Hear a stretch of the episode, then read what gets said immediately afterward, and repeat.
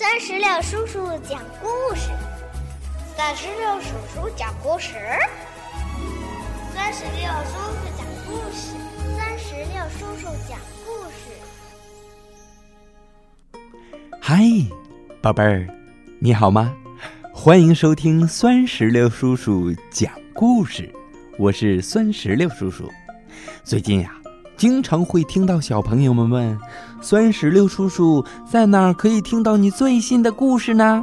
嗯，只要你让爸爸妈妈帮忙，在微信公众账号里边搜索“酸石榴”，添加关注就可以了。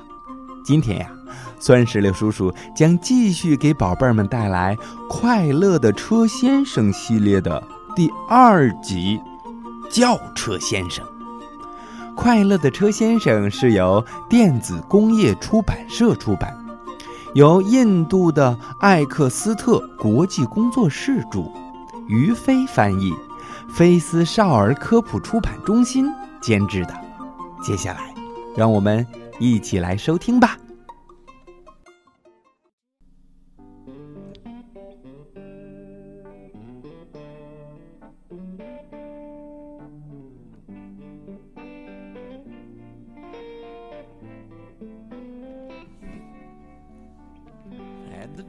托比是一台漂亮的蓝色小轿车。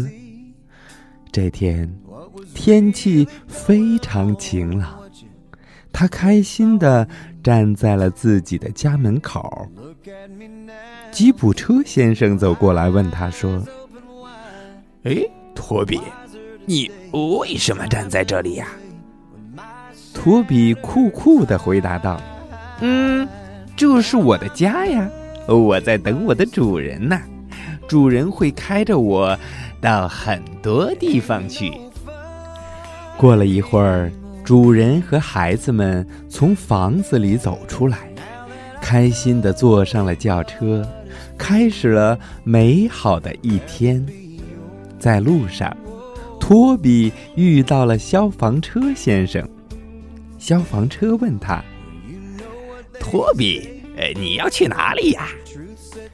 托比回答道：“咦，主人每天都要开着我送孩子们到学校去，呃，然后再带我去他的办公室。我载着主人去任何他想去的地方。”又是晴朗的一天，托比载着主人一家去野餐，在路上。飞机先生正好从他的头顶飞过，托比跟他搭话说：“你好啊，我的朋友，最近怎么样？”飞机先生笑着说：“哦，我很好，你呢？看上去好像很开心呢。呃，这是要去哪里呀？”托比兴高采烈的。把一家人去野餐的事情告诉了他。飞机说：“哦，你很幸运呐，主人一家都特别喜欢你，继续努力工作吧。”说到这儿，飞机先生就飞走了。托比和主人一家度过了非常快乐的一天。第二天是休息日。托比自由了，他想试试开快车的感觉。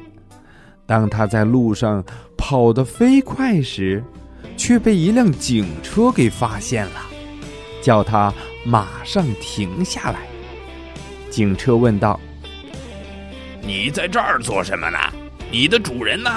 这里可不是赛车的跑道啊，轿车先生，你可不能开这么快呀！”托比承认了自己的错误。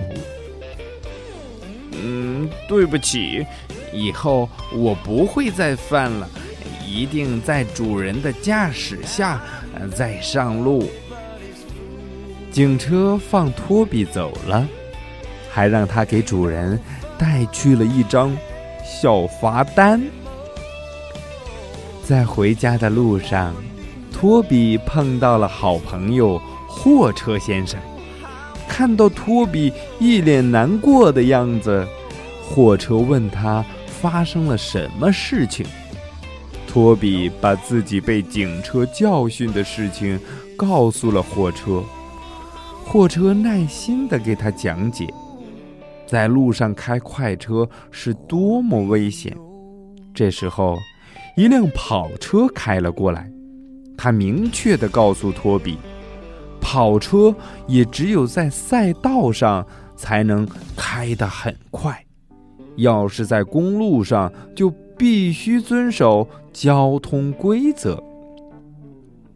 托比明白了货车和跑车先生的话，他的心情好多了。嗯，他准备回家了。这时候天已经渐渐变黑了，还下起了小雨。托比很喜欢雨天，他高兴地摇摆着自己的小雨刷。一辆摩托车。正停在路边，看到了托比，就问他：“哎，什么事情这么开心呢？你的雨刷呃跳起舞来了呢？”托比说：“嗯，我最喜欢下雨了。小雨刷帮我把玻璃上的雨水擦干净，这样我就能看清前面的路了。”小摩托车。跟他道了别，在雨中开走了。托比安全的回到了家。第二天，托比的主人准备了洗涤剂和水，想给他洗个澡。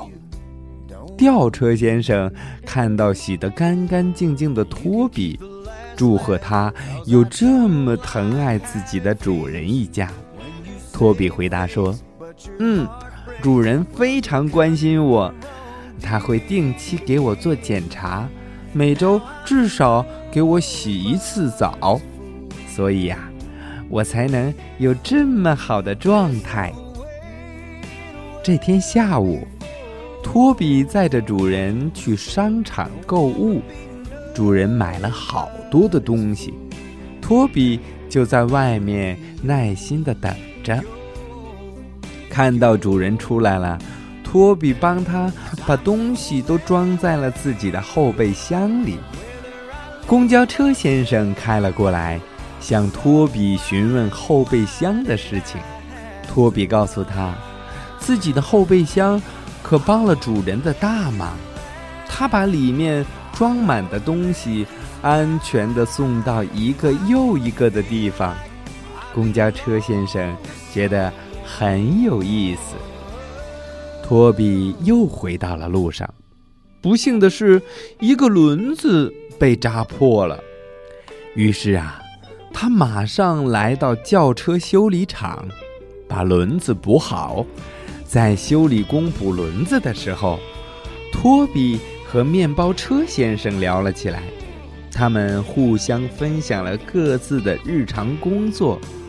唯一的不同就是，面包车先生能载更多的人。尽管如此，托比对自己的小家庭也十分的满意。轮子补好了，托比又踏上了回家的路。他的心情很不错，于是听起了音乐。经过一条铁路时。火车先生冲他打了声招呼：“呃，托比，这首曲子真好听啊，从哪儿弄来的？”